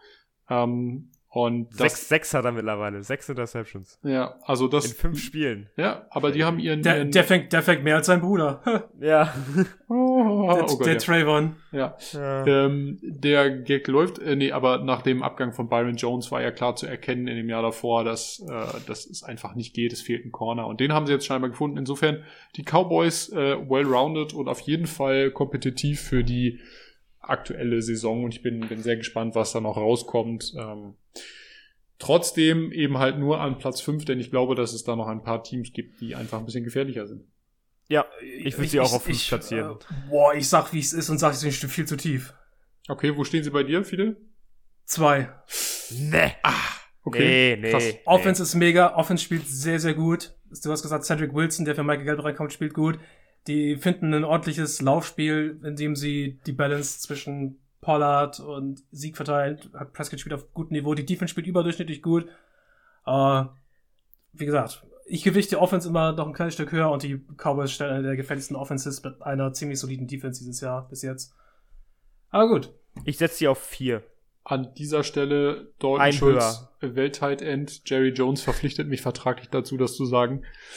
Ähm, Steht ja. mit der Knarre hinter dir. Auf vier und bei Fiete auf zwei. Okay, na, ist auch schon mal gut einzuschätzen. Auf Platz vier die Buffalo Bills.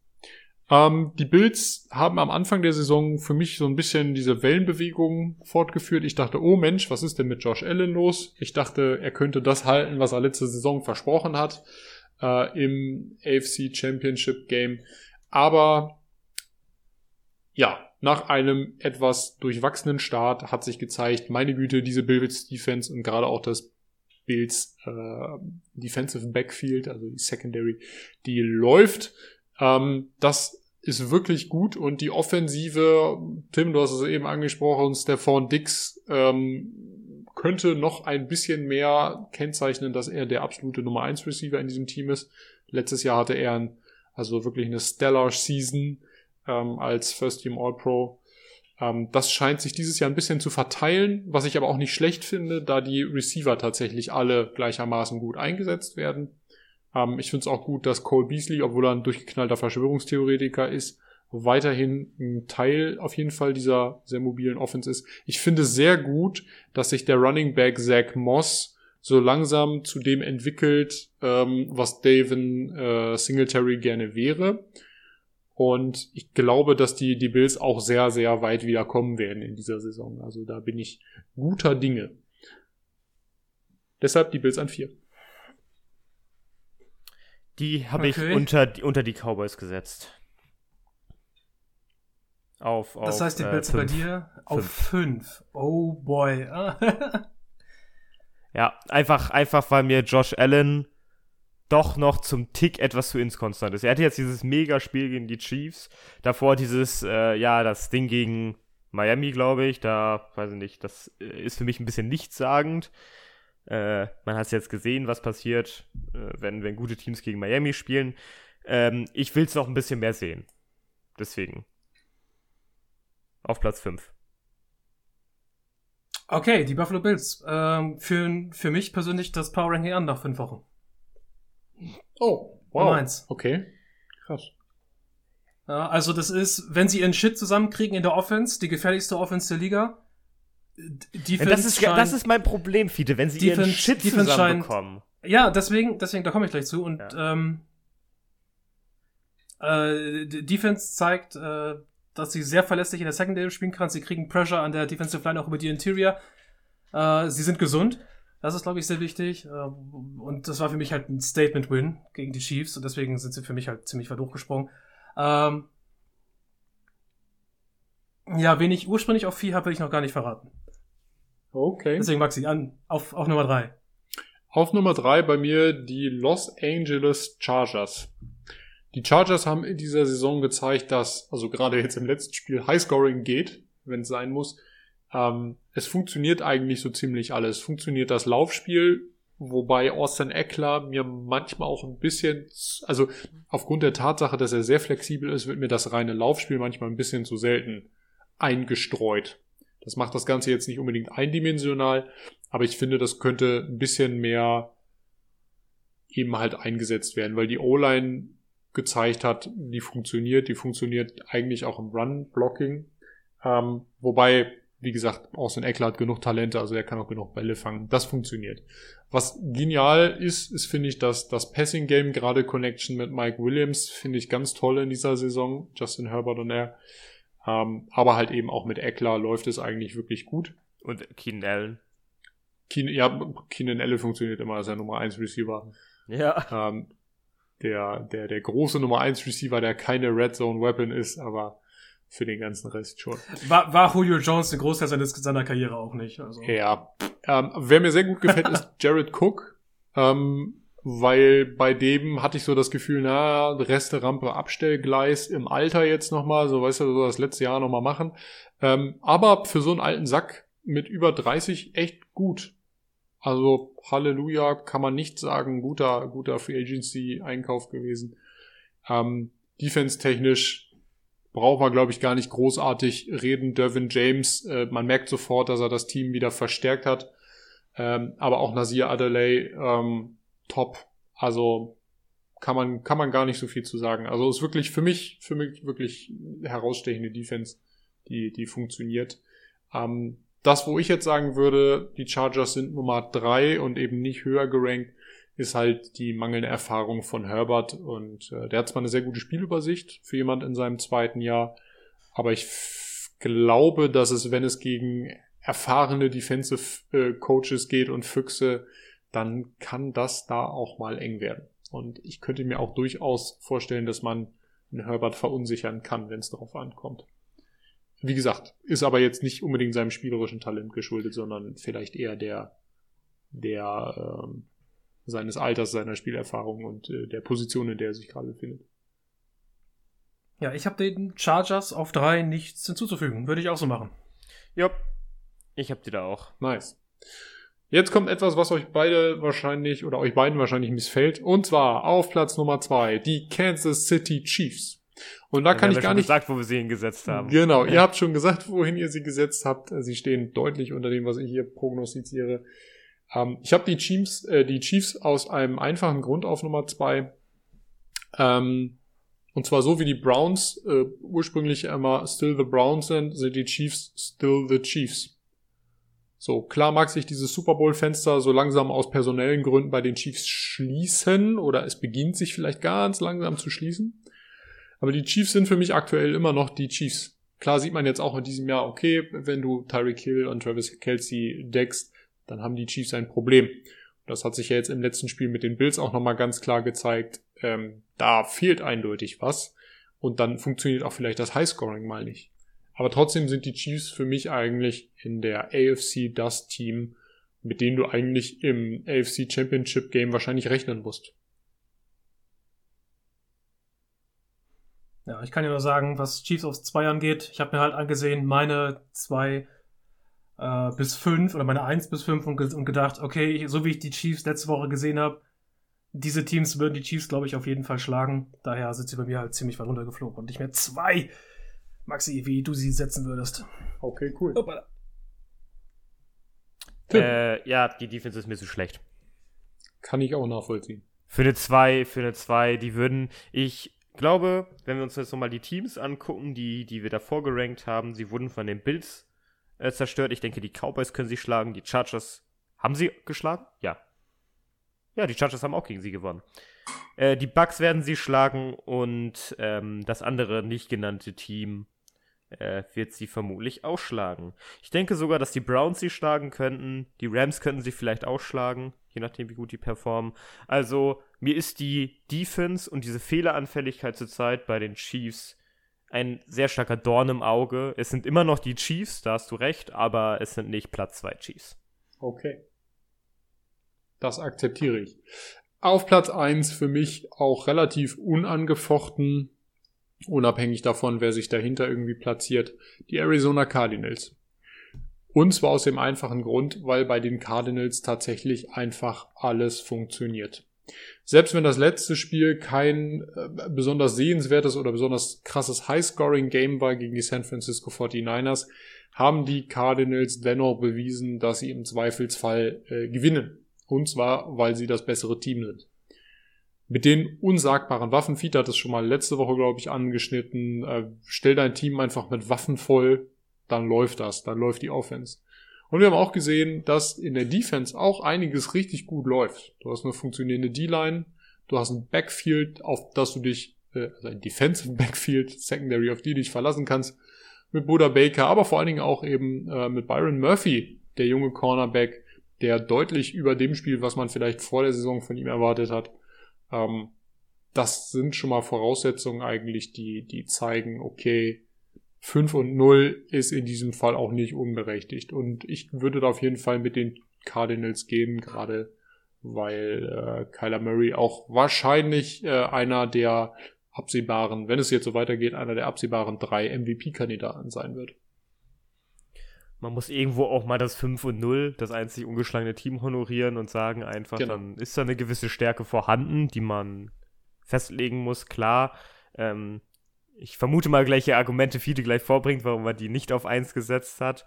Ähm, es ist noch, also das ist nicht dieses konstante Game, was die haben. Es ist dieser, dieser Überraschungsmoment, der dann teilweise damit so reinkommt, dieses, dieses plötzliche Big Play oder dieser, dieser Kyler Murray-Faktor, aber der ist für mich gerade einfach so auswirken, dass ich sie auch auf 1 setzen würde. Ja, dann muss ich ja nur noch revealen, wo ich die Cardinals hingesetzt habe, weil auf eins können sie nicht sein, da stehen die Bills.